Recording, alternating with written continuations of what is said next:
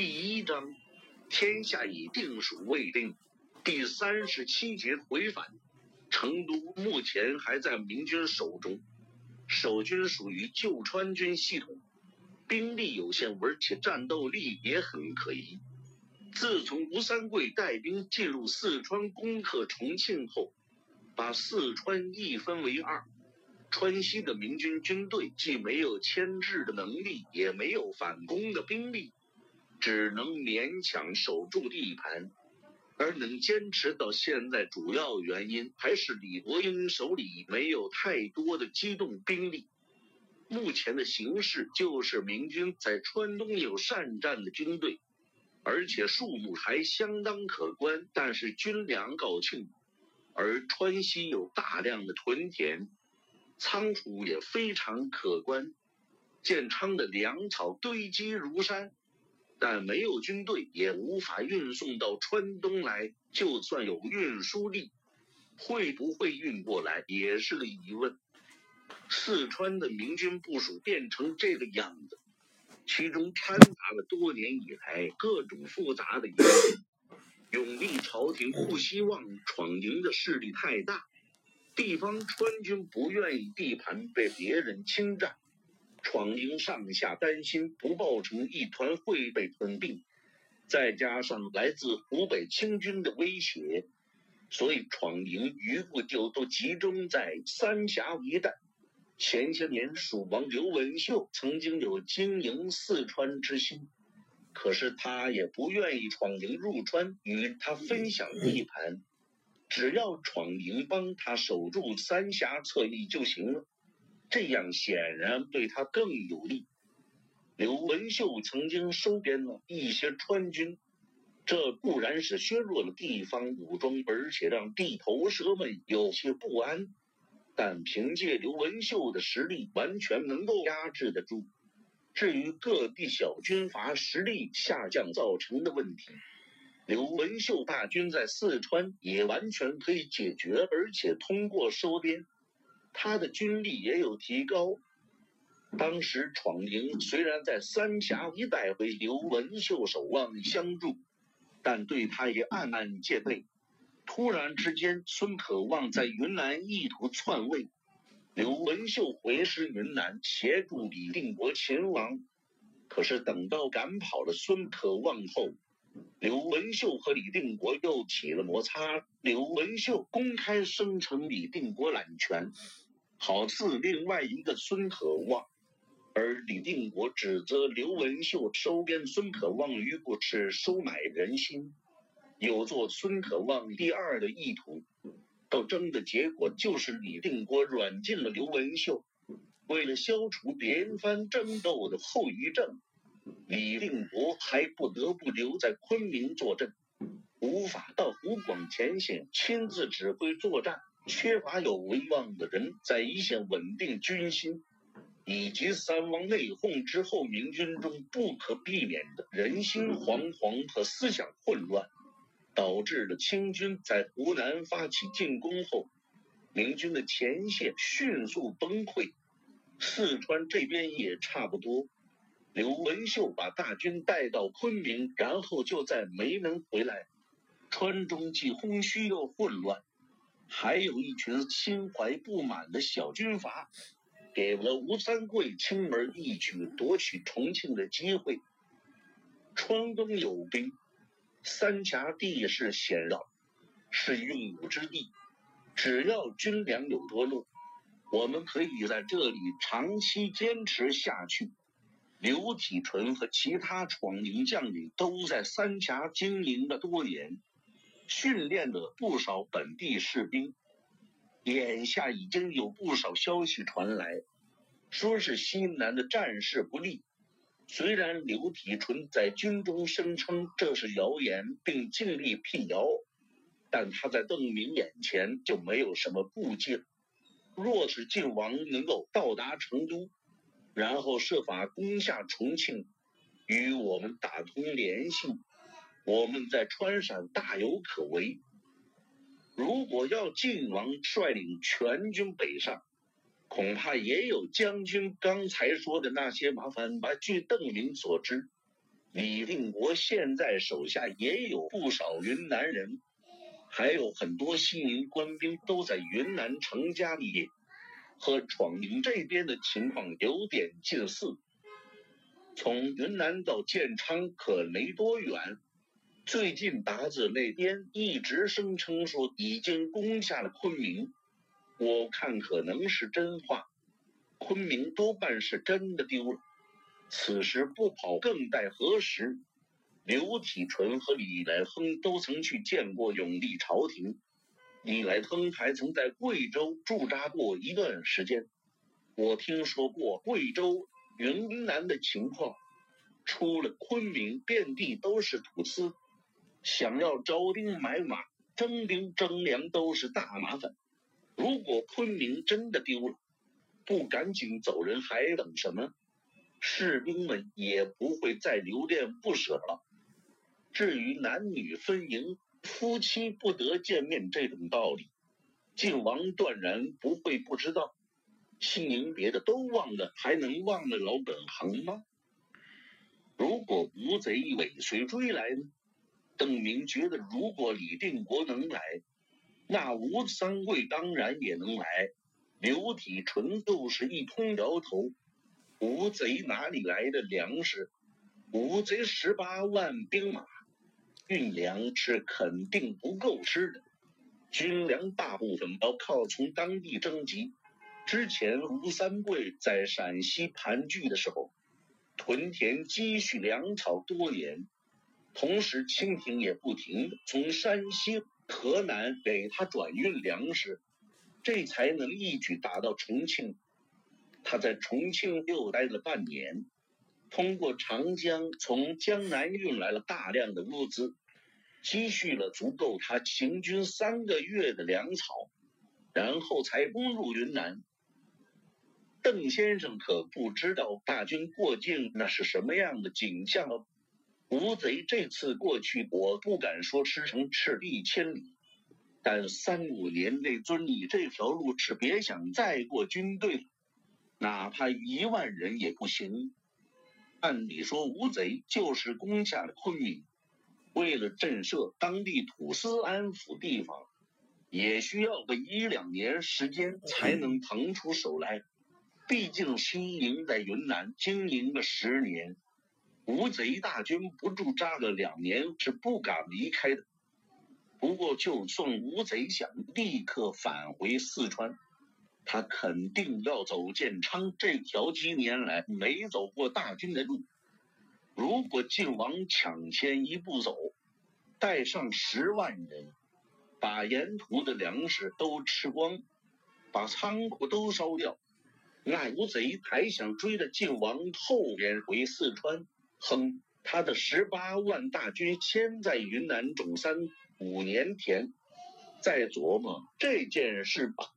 今天和刘体纯仔细聊过之后，邓明发现自己对这个时代的运输能力的认识有着翻天覆地的变化。在没有铁路和可靠的公路网的情况下。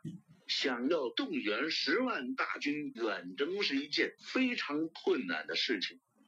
此次清廷动员了举国的精锐进攻云南，固然战果赫赫，但也让清廷多年来的积蓄消耗未空。就是想把派去云南的部队撤回出发地，都需要慢慢来，更不用说立刻发动另一场大规模的进攻。而这个时候，闯营坚守三峡的优势就表现出来。如果长江在清军的控制下，川东到川西水路通畅，那清军的运输能力就能大大提高。而在长江被明军截断的情况下，清廷除非不惜代价的闯关，无论是向重庆还是向云贵运输物资。都要翻山涉水的从陆路搬运，消耗极为惊人。清军从下游进攻三峡的难度很大，而且明军多年来也一直有防御准备。在刘体纯的战略构思中，最关键的一点还是重庆。只要从川西到川东的这段长江完全控制在明军手中，就可以用川西的粮食养活川东的军队，用川东的军队保卫川西的屯田。吴三桂、洪承畴如果不知死活从云贵追出来是最好。估计他们再次从川南的崇山峻岭爬出来后，都已经饿成鬼了。明军可以利用水运便利东西驰援，就算不与他们交战，只要坚壁清野就可以。在刘体纯看来，清军即使摸到长江边上，也没法靠捕鱼养活十几二十万张嘴。当然，刘体纯认为吴三桂多半还是会再次不辞辛苦的给前线运粮、修筑仓库、储备物资。不过这怎么也要几年时间。清廷这次的轻力一击没能把云南明军彻底打垮就好，一定要拿下重庆。讨论结束的时候，刘体纯还特意又强调了一遍。与在大昌时一样，刘体纯也安排演习，向邓明展示他的练兵所得。有了在元宗帝那里的经验，邓明脸上不动声色，心中则暗暗注意，看有没有哪一个人会受到刘体纯的特别推荐。等到一个年轻人出场后，邓明注意到刘体纯不断的扭头。观察自己的表情和反应，真是个壮士。邓明大声赞叹道：“这话倒也不是恭维，这个年轻人表现的确实出色，而且身材高大，看起来营养应该不错。”邓明估计十有八九是刘体纯的亲戚。正是犬子，刘体纯高兴的大声答道。原来是令郎啊，真是英雄了得。说实话，邓明还是有些意外。首先，他没想到刘体纯会让儿子出来表演；其次，刘体纯看上去已经五十出头，邓明没想到这个年代人结婚生子这么晚。刘体纯这个儿子是崇祯十四年在河南得的。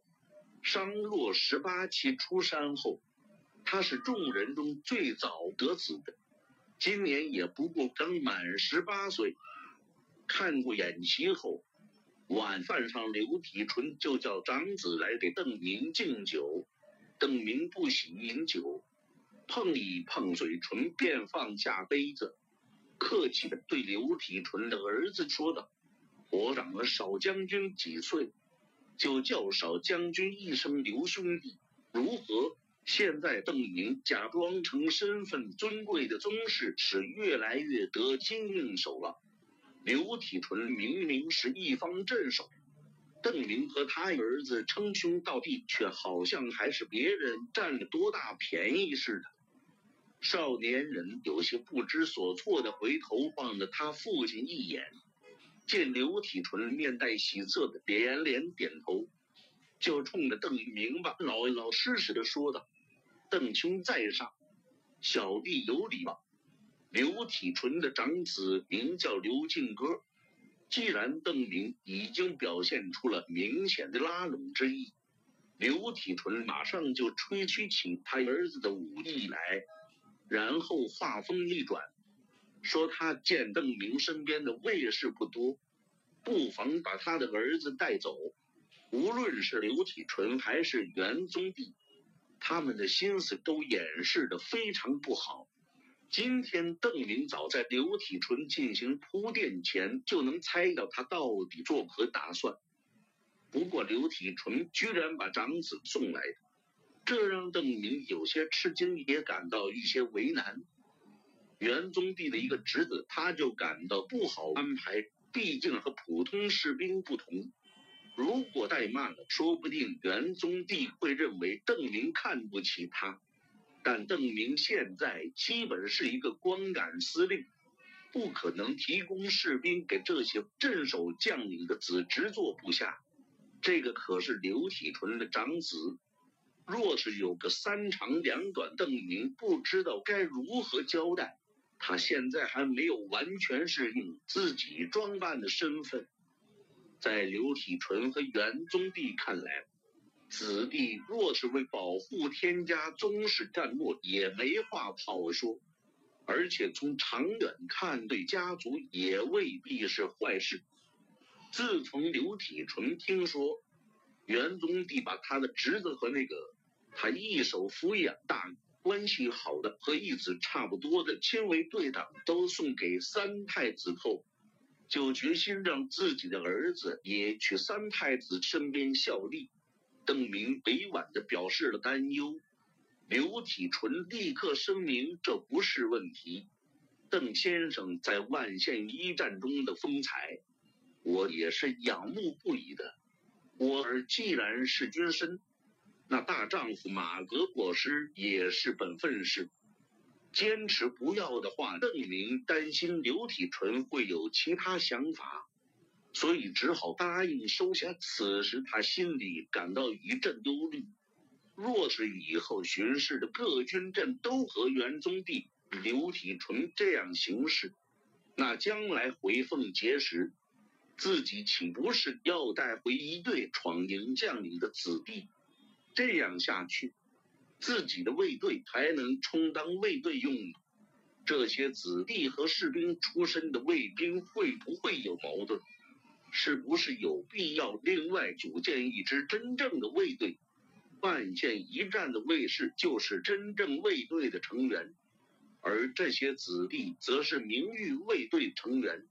在巴东住了几天，邓明很快就要启程前往他的下一站。刘体纯把即将分别的儿子喊到自己的书房，屋内除了他们父子二人，另外只有师爷。在刘体纯看来。邓明将来的主要工作，也就是安抚人心，到各处的驻军中巡视。有刘体纯这样的武将，自然不会让邓明上战场冒险。虽然他们之前觉得明廷宗室都是不敢战的怯懦之人，盼望着能有与众不同的宗亲大王出现，可真等邓明出现了。他们的心态马上就发生了变化。现在刘体纯、袁总理可不希望邓明冒险。要是邓明挂了，他们就没有投资对象了。以后邓先生多半不会再处于万县那样的险地。刘体纯嘱咐儿子：“不过，若是遇到刺客或是什么危急的场面，你可千万不能给我丢脸。”是，父亲刘进哥认认真真的答道：“小东家，以后出门在外就不比在老帅身边了。”师爷语重心长的说道：“刘进哥还是太年轻，刘体纯和师爷无论如何都不放心，担心他与邓明相处的不好，以后给自己和刘家带来麻烦。”现在到处都有传言，说晋王已经弃守昆明，朝廷也不知踪影。这些传言到底是不是真的？天子现在到底身在何处？能不能和晋王平安抵达四川？这都是不晓得的事。邓先生的身份现在虽然还不定，但少东家是知如今却不会有错。不可以因为邓先生叫了少东家一声兄弟就不知分寸了。知道了，先生。刘进哥有些不耐烦的说道。几天来，师爷一直在向他灌输类似的内容。好好听先生说。刘体纯一瞪眼，呵斥道：“父亲，这都说了很多遍了啊。”刘进哥自辩道。孩儿都牢记在心。天地君亲师，孩儿把太子当成君父，就像孝顺您老人家一样的孝顺他。少东家此言不当，师爷急忙纠正道：“君父和父亲可是大不相同。在老帅面前，少东家无论说错了什么话，老帅都不会计较，不会往心里去的。可是君父不同，少东家在邓先生面前一定要小心，再小心，千万不要逆了邓先生的意思。视君为忠，有时就是觉得邓先生做的不对，也不要提，按他的意思去做就是。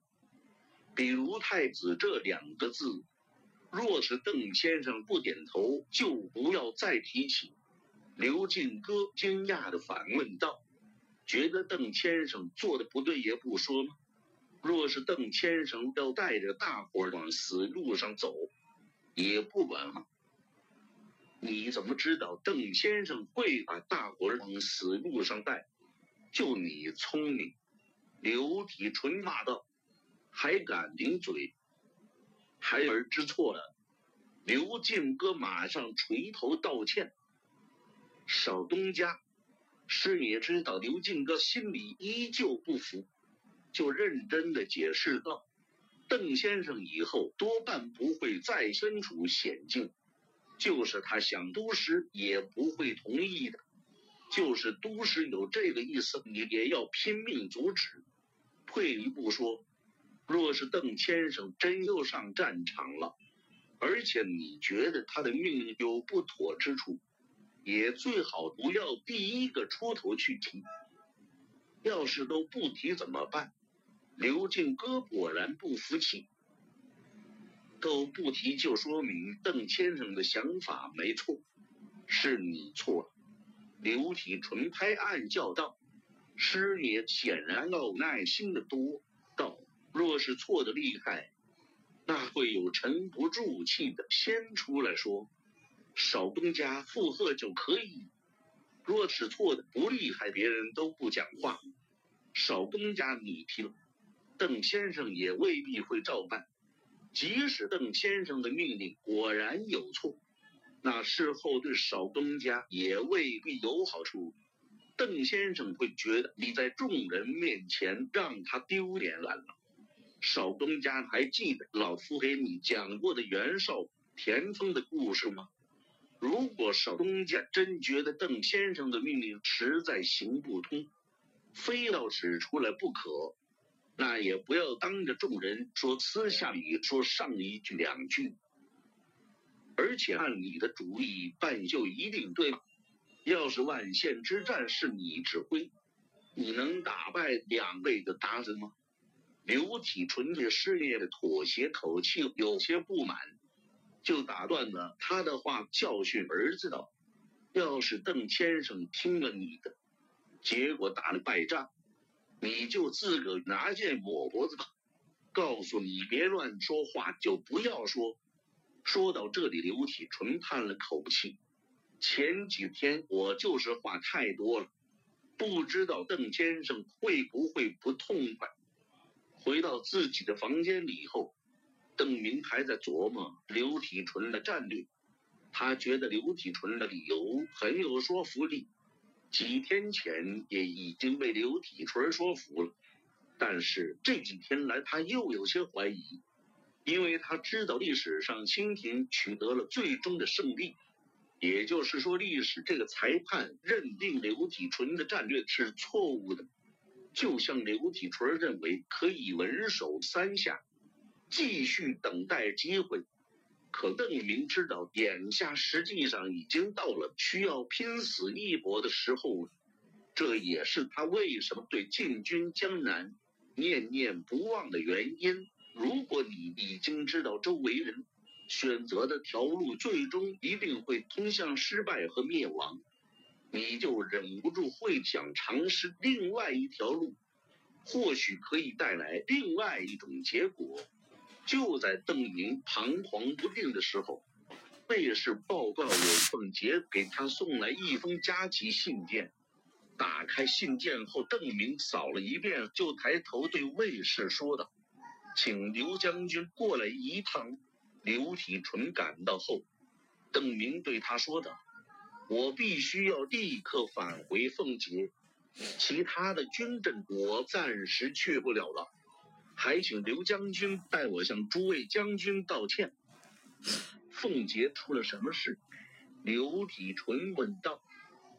凤杰倒是没有出事，虽然是文安之给他的密信，但邓明并不打算对刘体纯完全隐瞒。